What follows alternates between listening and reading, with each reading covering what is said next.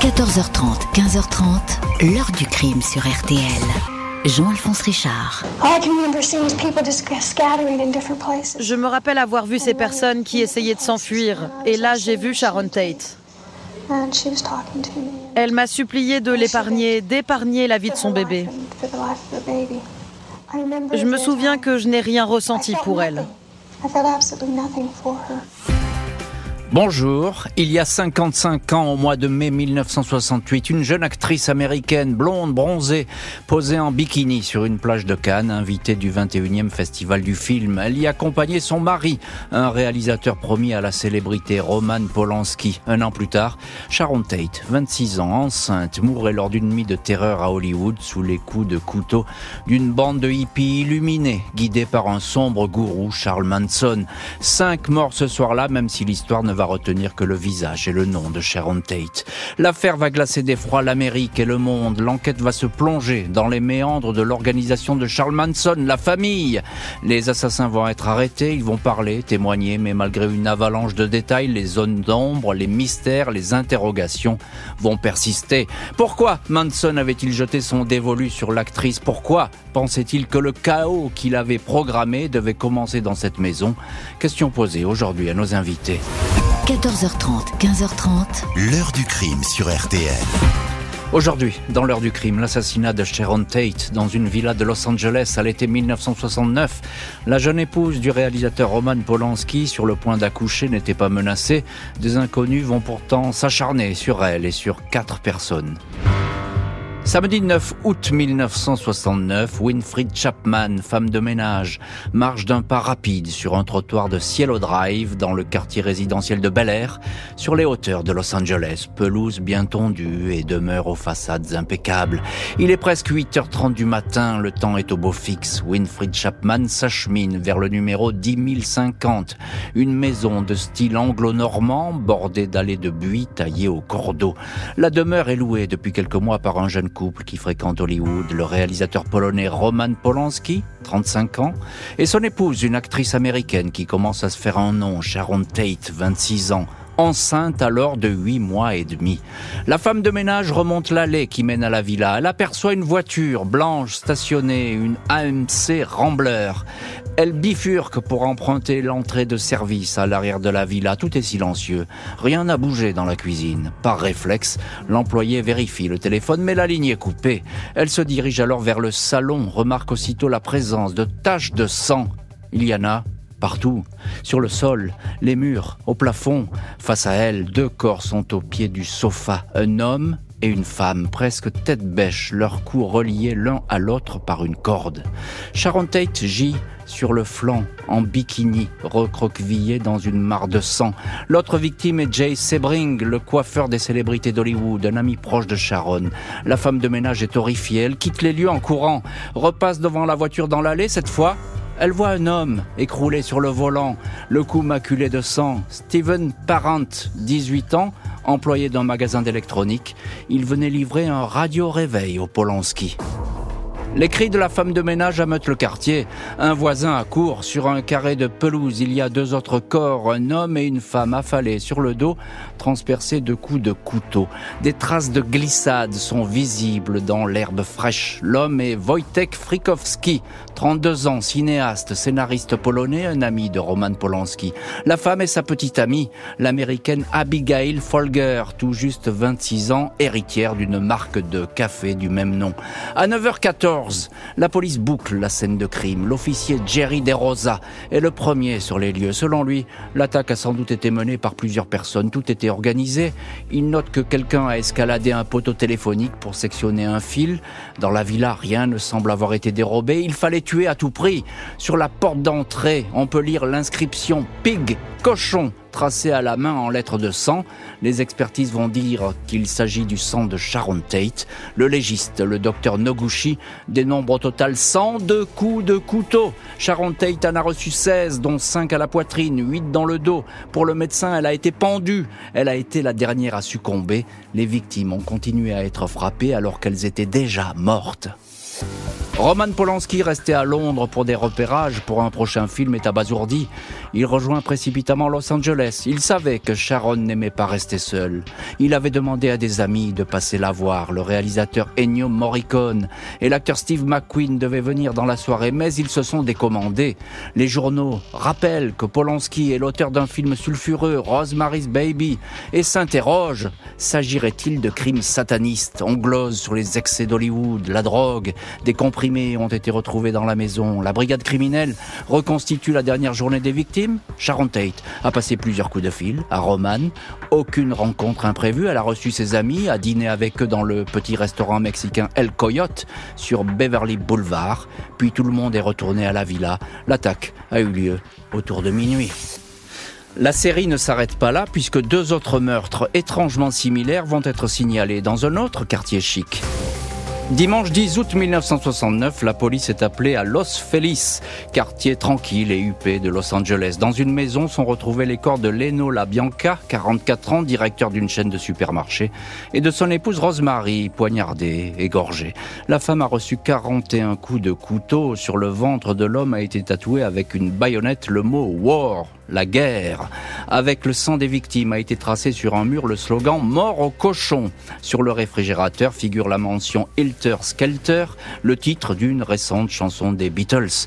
Les similitudes avec les crimes de Cielo Drive sont évidentes, mais curieusement, les policiers n'établissent pas de lien entre les attaques. Dans les deux cas, les empreintes ne sont pas exploitables, les couteaux ont disparu.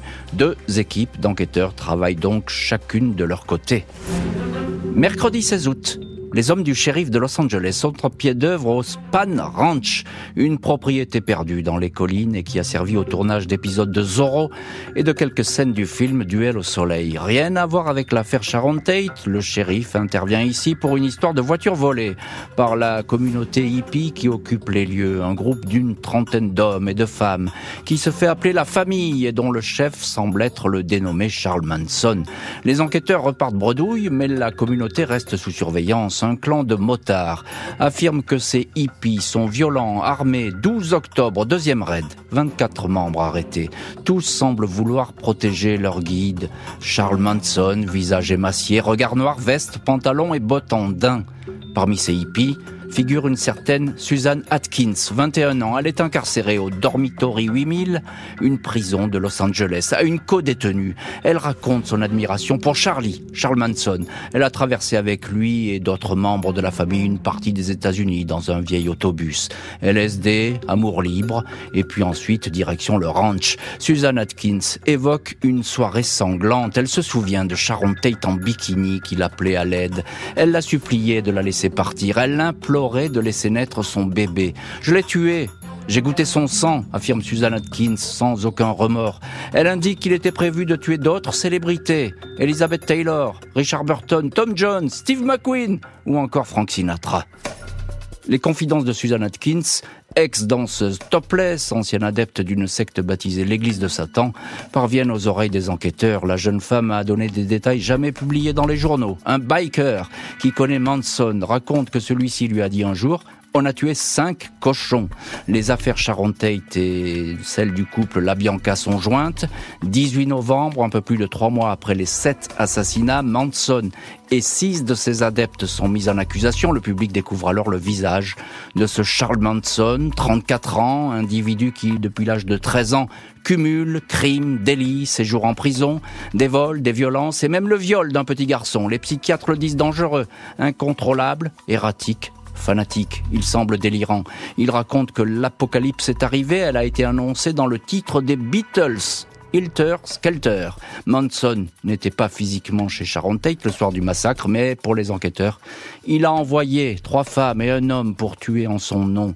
Je suis le diable et je suis ici pour faire son travail, a clamé l'homme en question, Tex Watson, en pénétrant dans la demeure de Cielo Drive. Manson est-il réellement dérangé ou avait-il tout prévu? Une certitude, il avait déjà rencontré l'actrice blonde.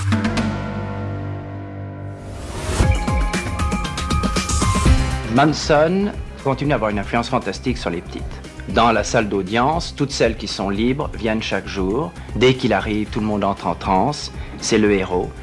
Les filles sont là, béates d'admiration. C'est vraiment le prophète. 24 juillet 1970, Charles Manson et cinq de ses adeptes sont jugés.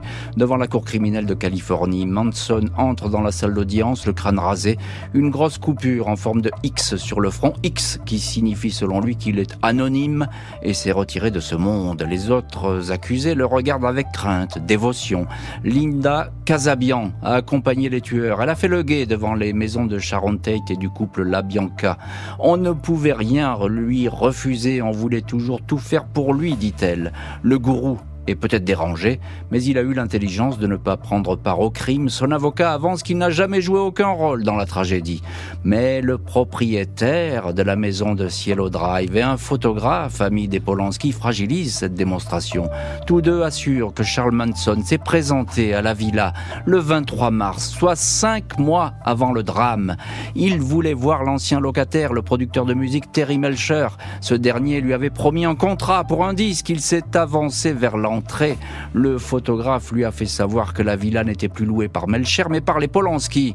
Sharon Tate est alors apparu sur le pas de la porte pour demander ce qui se passait. Son regard et celui de Charles Manson se sont longuement croisés. Manson a-t-il ce jour-là décidé la mort de Sharon Tate et prémédité les crimes 16 novembre, après 22 semaines de procès, le gourou crée la surprise. En demandant à témoigner, il s'étend sur son enfance déshéritée, présente les membres de la famille comme des enfants rejetés par la société et qu'il a accueillis, aidés, sauvés. Ce qu'ils ont fait S'ils l'ont fait, leur appartient, c'est à eux de vous l'expliquer. Manson ajoute, Vous voulez me briser? Impossible, vous m'avez brisé depuis des années, je suis déjà mort depuis longtemps. Le procès n'est pas terminé, mais tout le monde risque la peine de mort. Hormis Linda Casabian, qui a accepté de témoigner contre Charles Manson, les autres fidèles restent comme hypnotisés par le personnage. Susan Atkins, la femme qui a poignardé Sharon Tate et a repoussé ses suppliques, répète que son amour pour Charles Manson est sans limite aucune. Elle a tué l'actrice, a même songé à l'éventrer pour manger l'enfant qu'elle portait. Quand elle est revenue au ranch, elle raconte qu'elle se sentait comme morte, mais elle ne regrettait rien. Irving Kanarek, avocat de Charles Manson, fait savoir que son client est persécuté en raison de son style de vie. Il n'est en aucun cas le cerveau de cette opération criminelle, même si des adeptes ont agi par amour. Le procureur égrène les noms des victimes. Sharon Tate, cité en premier, elles ne sont pas avec nous dans cette salle, mais du fond de leur tombe. Elles demandent justice, dit-il. 25 janvier 1971, les accusés sont déclarés coupables. 29 mars, tout le monde, à l'exception de la repentie Linda Casabian, tout le monde est condamné à la peine de mort. Charles Manson s'exclame alors en pointant du doigt les jurés. Vous n'avez aucune autorité sur moi. Patricia Kredwinkel enchaîne. Vous vous êtes jugé vous-même quant à Susan Atkins, la dernière à avoir vu vivante Sharon Tate. Elle menace, désormais, il vaut mieux pour vous fermer vos portes et surveiller vos propres enfants. Les hippies tueurs, le gourou en tête, ne vont jamais sortir de prison. 19 novembre 2017, Charles Manson, 83 ans, est retrouvé mort dans sa cellule de la prison de haute sécurité de Concoran, en Californie. Il avait 12 fois demandé sa libération conditionnelle, jamais acceptée. Il avait imaginé des projets d'évasion, se procurant notamment une corde en nylon cachée dans la chapelle du pénitencier. Une croix gammée tatouée sur le front, il se disait persécuté, convaincu qu'on l'empoisonnerait un jour ou l'autre avec un air toxique. Je vois tout, mes yeux sont des caméras, pas de censure. À travers ces images, je sais que le monde et l'univers sont à moi, écrivait-il en 1986 dans son autobiographie. La principale adoratrice de Manson, la tueuse Susan Atkins, est morte d'un cancer du cerveau en 2009. Auparavant convertie au mouvement chrétien Born Again, elle disait que Jésus l'avait visitée dans sa cellule. L'heure du crime, présenté par Jean-Alphonse Richard sur RTL.